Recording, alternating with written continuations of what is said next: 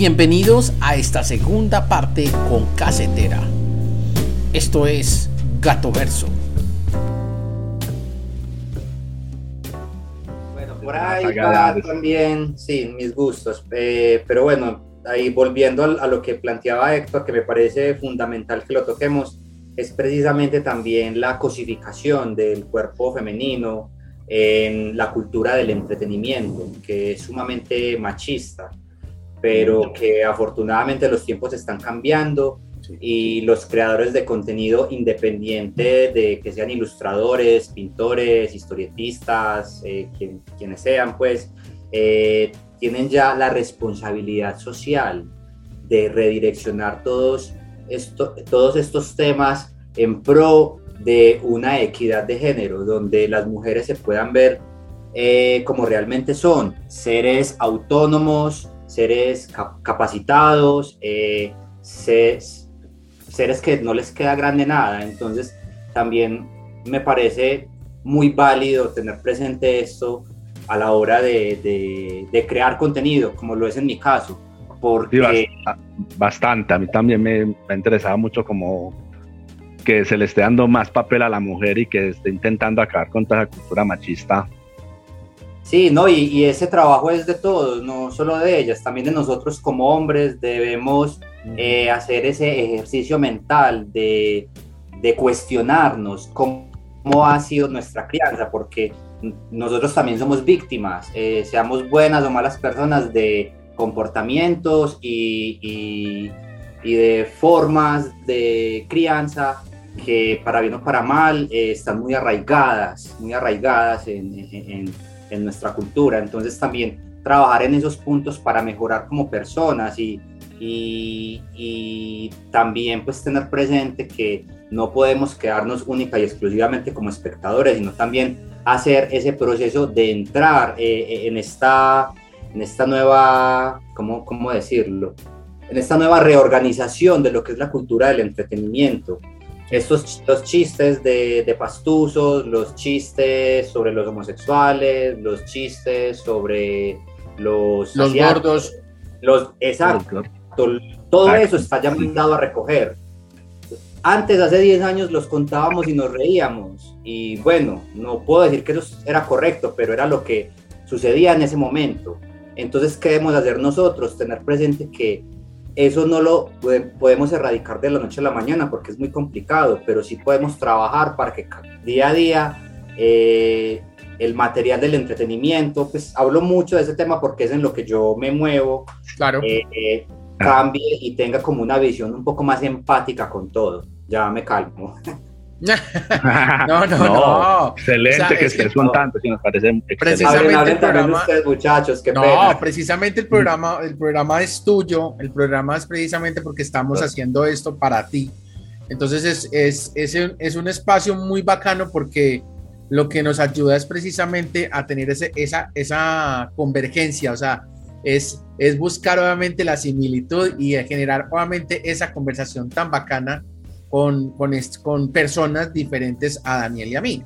Que obviamente Daniel y yo somos personas que tenemos solamente conocimientos más o menos eh, sobre el friquismo, sobre dibujos animados, anime y eso, pero obviamente ya conocer a una persona que precisamente está metido de lleno sobre, sobre ese tema, pues obviamente es, es algo muy bacano. Oíste, Carlos, y quienes, obviamente, pues ya habías, habías contado, obviamente, que algunos de tus, pues, tus ilustradores que como que te llevaron a, tocar esto fueron tu mamá y todas esas cosas de los profesores, pero de pronto como que los maestros así que te formaron o como que te dieron la pauta como para, para meterte en este mundo del cómic, ¿quiénes fueron? ¿Te referís a maestros pues que en el mismo estilo, pues, del cómic? bueno, que está haciendo la pregunta. Ah, bueno, listo. Yo eh, entendí la pregunta como si tú hubiese tenido referentes o hubiese tenido... Sí, ¿qué referentes? fueron tus referentes? Eso, más bien pues, referentes. Ah, bueno, referentes, pues miren, antes eh, hay como un antes y un después en, mis inicios con el cómic. estamos hablando de la infancia a la adolescencia, hay unos referentes que están muy presentes que hoy en día aún los menciono porque me parecen fundamentales e importantes que todos consuman sus contenidos y es desde el plano occidental Kino, Joaquín Lavado, pues alias Kino, que para mí es eh, un maestro, un maestro en el tema de, de la historieta y, y, de la narrativa gráfica.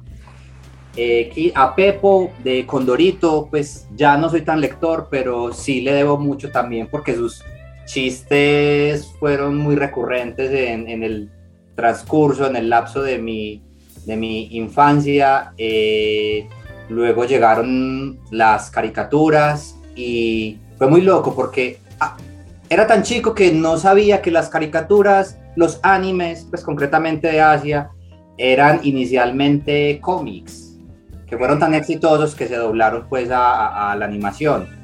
Entonces ya empecé también a consumir eh, contenidos de Akira Toriyama, creador de Ranma, es que Ranma de Dragon Ball, Rumiko Takahashi, que es de Ranma y medio, eh, Osamu Tezuka, que para mí es un referente importantísimo, pues yo no sé si alcanzan a ver aquí arriba, todo, todo esto de acá es contenido de Osamu que consumo Excelente. constantemente. Eh, pues aquí ya modestia aparte, soy un ávido lector de cómics, incluso he dejado de comer por comprar libros de los que me antojo, porque entre más dibujo y entre más grande te consideran, menos se conforman con los cómics, o sea, ya debes estar capacitado a la hora de hablar de personajes de, de, historieta o de manga, que si he leído tal título, que si conozco tal obra, entonces cada vez hay que pulirse más y bueno, pues me parece fantástico que desde mi oficio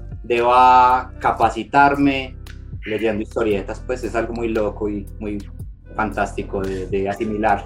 Y hablando de las historietas, creo que todos los vivimos, por lo menos pues los de clase media, que en nuestra época era supremamente difícil comprar los cómics.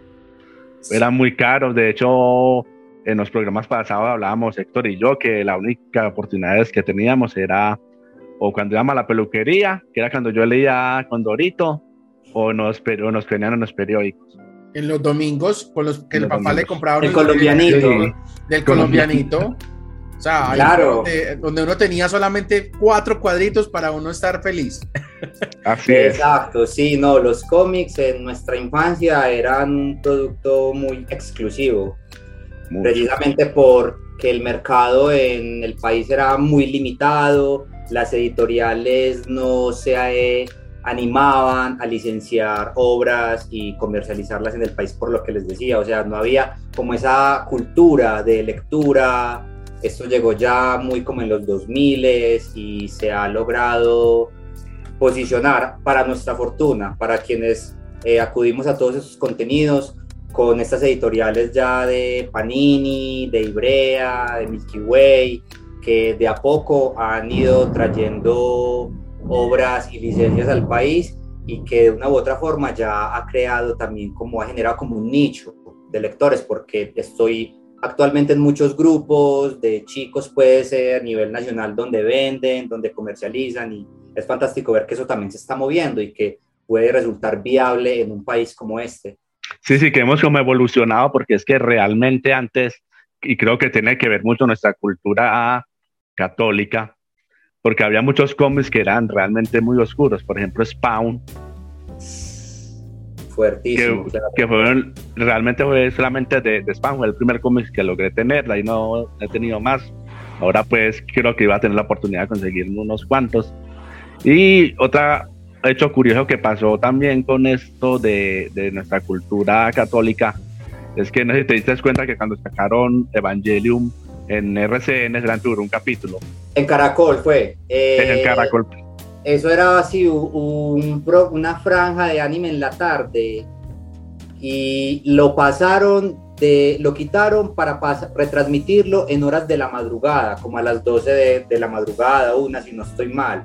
Fue algo muy loco porque sí, los padres de familia al ver esas gráficas, al escuchar de qué se trataba la obra, pues obvio pusieron el grito en el cielo. Eh, Colombia es un país sumamente católico, apostólico y todo lo que no todo lo que no eh, difunda, no apoye en ellos, automáticamente ya pasa a ser ateo, pasa a ser blasfemo, pasa a ser satánico. Y satánico, es sí.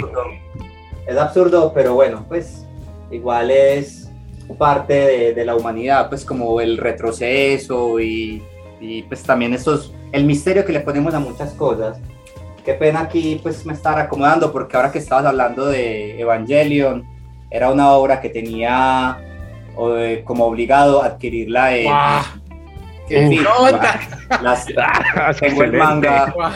Es que es algo muy loco. O sea, si el anime es, es fantástico, les recomiendo el manga. O sea, es algo mucho más loco y, bueno, pues no, sí, ojalá lo puedan consumir algún día, verdad que lo recomiendo. No, entonces, hermano, o sea, lo del tema de Evangelion sí es un tema muy complicado, hermano, porque obviamente, como tú lo decías, pues el tema de, de, la, de, la, parte católica, hermano, acá en Colombia es, es, es, muy complicado. Y además de eso, ver obviamente esa, ese folleto así gigante de cómics de Evangelio, hermano, ¡wow! una nota. Fuerte, sí, es verdad. Y bueno, ahorita estamos hablando también como la, la diferencia de los cómics y la animación, que me que les gustaban más los cómics.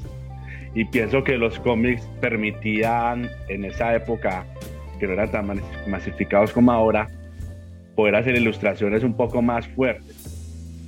De hecho, si te das cuenta en Hunter por Hunter, es mucho más fuerte el cómic que el anime. Es mucho más gore. Sí, sí, eh, la animación eh, limita, limita mucho el contenido precisamente porque pues, es, resulta más rentable para la audiencia.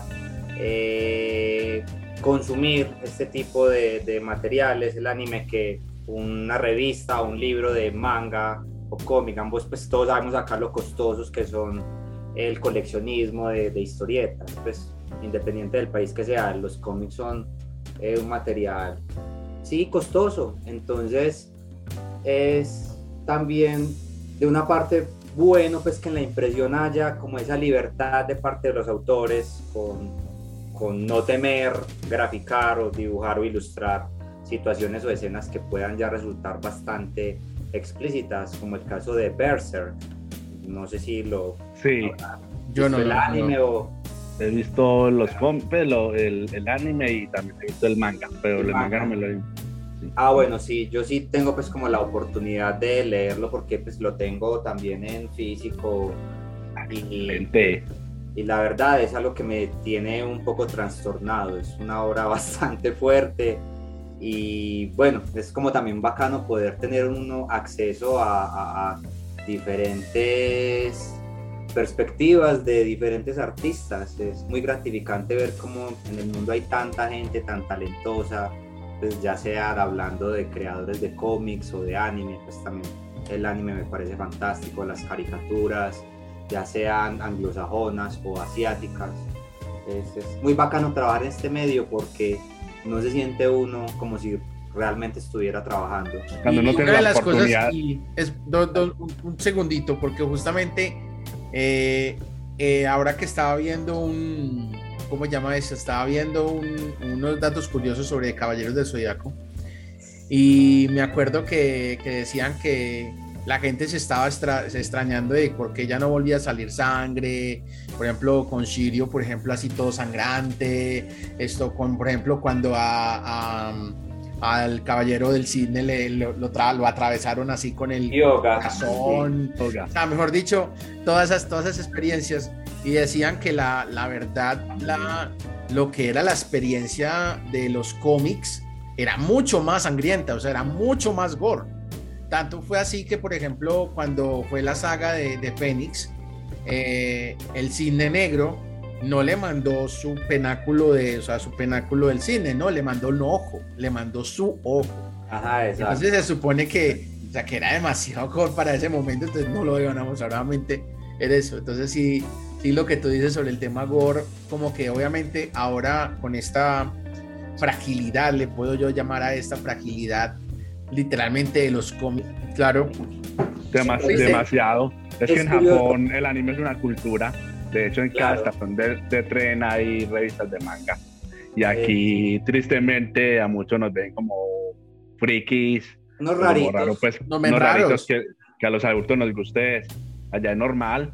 Allá los adultos juegan Pokémon, los empresarios salen de sus empresas y van a los centros comerciales a jugar cartas de Pokémon, a de A nosotros, las personas que tenemos más de 40 años, nos dicen que somos niños en, en un cuerpo de adulto. Y me vale. Es correcto, sí, no, que digan lo que quieran, es envidia. Sí, sí.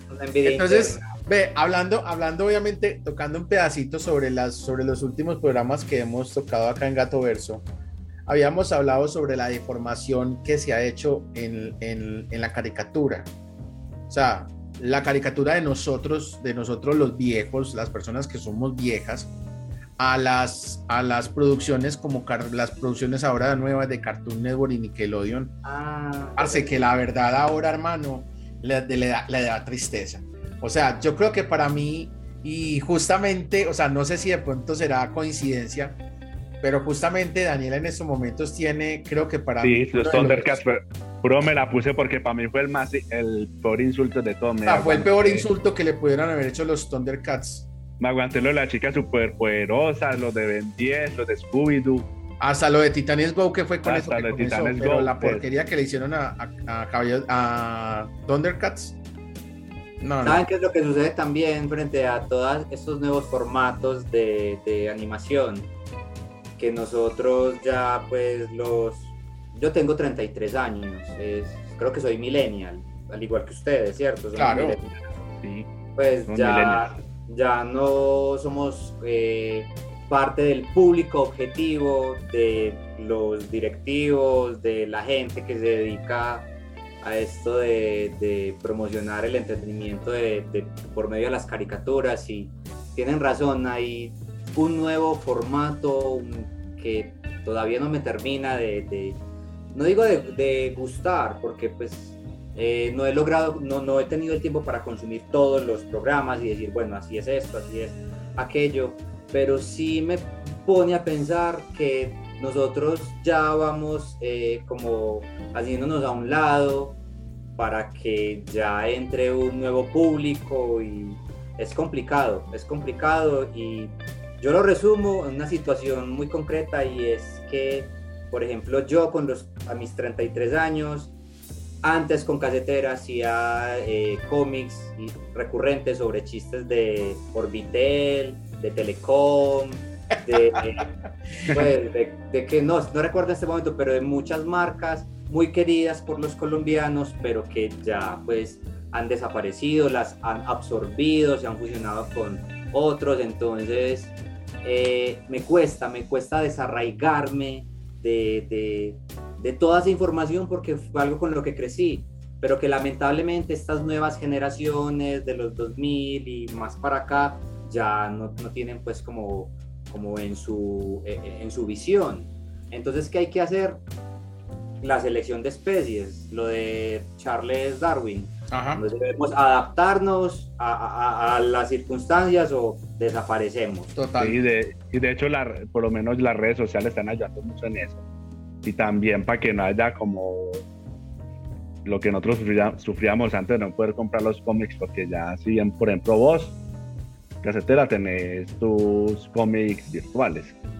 Entonces es más fácil acceder. La tecnología nos ayuda también. Muchísimo. Es correcto. La verdad, le tengo, tengo mucho por agradecer a la virtualidad, a las redes sociales, porque sí, han sido un impulsor importantísimo en, mi emprendimiento, en mi proyecto, Casetera. Eh, ya me ha resultado un tanto eh, como harto porque también ya me veo obligado a estar muy pendiente de estas debido a que son precisamente mi, ingreso, pues mi forma de monetizar estar pendiente con los mensajes de gente interesada en que los dibuje, en que me compren me, mercancía, porque también vivo de eso, de vender autopublicaciones, claro. la consecuencia de las autopublicaciones, que fueron los afiches, que son pósters, camisetas, mugs, todas las cosas que se pueden derivar del material gráfico, pero que pues, siempre voy a hacer, eh, siempre voy a dar presente que el fuerte mío son las historietas, dibujar cómics.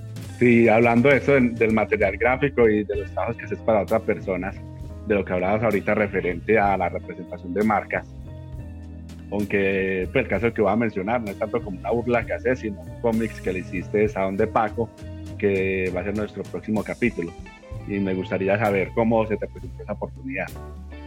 Claro, mira, es que eso es lo bonito de, de lo que he hecho, pues como consecuencias que se han dado y que no las esperaba. Yo empecé a dibujar, a hacer cómics y Paco, pues se llama Julián, un saludo para él, espero vea nuestro, nuestro eh, show en este momento. Eh, me escribió diciéndome que le gustaba mucho eh, mi trabajo, que le encantaría tener en físico algo pues de, de, lo que hago. Le pasé los cómics, pues él siempre ha estado pues como presente en eso, comprándome absolutamente todo. Entonces me escribió un día y me dijo, Parce, me gustaría que dibujaras algo para mi negocio. Jamás había pensado en dibujar algo para promocionar un negocio de hamburguesas, pues no lo tenía en la mente y bueno, pues yo dije, sí, claro, es un interesante reto y fue ahí donde utilicé a Mariana y al Flaco para para graficarlos en el local de Paco del centro y nada, pues resultó algo muy agradable pues en el proceso de creación y de trabajo con Paco pues porque él siempre se prestó para colaborar. Y nada pues después de eso llegaron ya comisiones con otras marcas ya eh, unas enfocadas en otro tipo de servicios eh, me ha tocado, bueno, me ha tocado, no, he dibujado también para bancos, para fundaciones, para la alcaldía de Medellín, para Fiesta del Libro. Y bueno, pues es fantástico porque son consecuencias que uno no las tenía visualizadas. Es ¿Qué nota, hermano? Se ha dado de manera fortuita y es muy agradable. Excelente. Oye, eh, esto, Carlos, cuéntanos cuáles son tus redes sociales para de todas maneras ponerlas de una vez acá para que la gente te pueda seguir, te pueda contactar de pronto para cualquier cosa. Claro que sí. Me encuentran en Instagram, Facebook y Twitter como slash arroba casetera. Sencillo, sin doble S, sin doble T, eh, normal así, como se escucha casetera y ya, esas son todas las redes ahí. de todas maneras, ahí están apareciendo nuevamente en la pantalla para las personas que de pronto en este momento estén viendo nuestro, en nuestro canal de YouTube y obviamente, eh, pues ahí las acaba de decir también, obviamente, para las personas que nos estén escuchando, obviamente en Spotify. Hermano, yo creo que este, este programa quedó súper bacanísimo. Muy bacano. quedó muy chévere, o sea, pienso que... Eh, o sea, creo que ha sido uno de los programas más bacanos que hemos tenido con este man, porque precisamente somos personas, como les decíamos antes, somos personas que nos gusta el tema de, la, de, los cómics, nos gusta el tema de, los dibujos animados, del anime, y obviamente tener una persona como, como Carlos que precisamente se dedica a este tema, pues es muy, muy bacano. No, yo feliz y encantado de estar acá con ustedes, Héctor y Daniel Muchas gracias por la invitación, también me he divertido bastante. Esto es algo que disfruto hacer, compartir acerca de mi vida, de mi obra y también hablar de ñoñadas. Es también fundamental para que esto no se vuelva tan cuadriculado, pues que se trate de tocar muchos temas. Y nada, pues acá a su disposición siempre. Bueno, hermanos, yo pienso que no, no siento más, hermano Daniel. Despida este programa, hermano, porque este quedó muy bacano. Bueno, bueno, gente, eh, hasta aquí juega Verso y los esperamos en nuestro próximo capítulo. Como les digo, mi nombre es Héctor Fabio. Mi nombre es Daniel Moreno y esto es, esto es Gato, Verso. Chao, chao.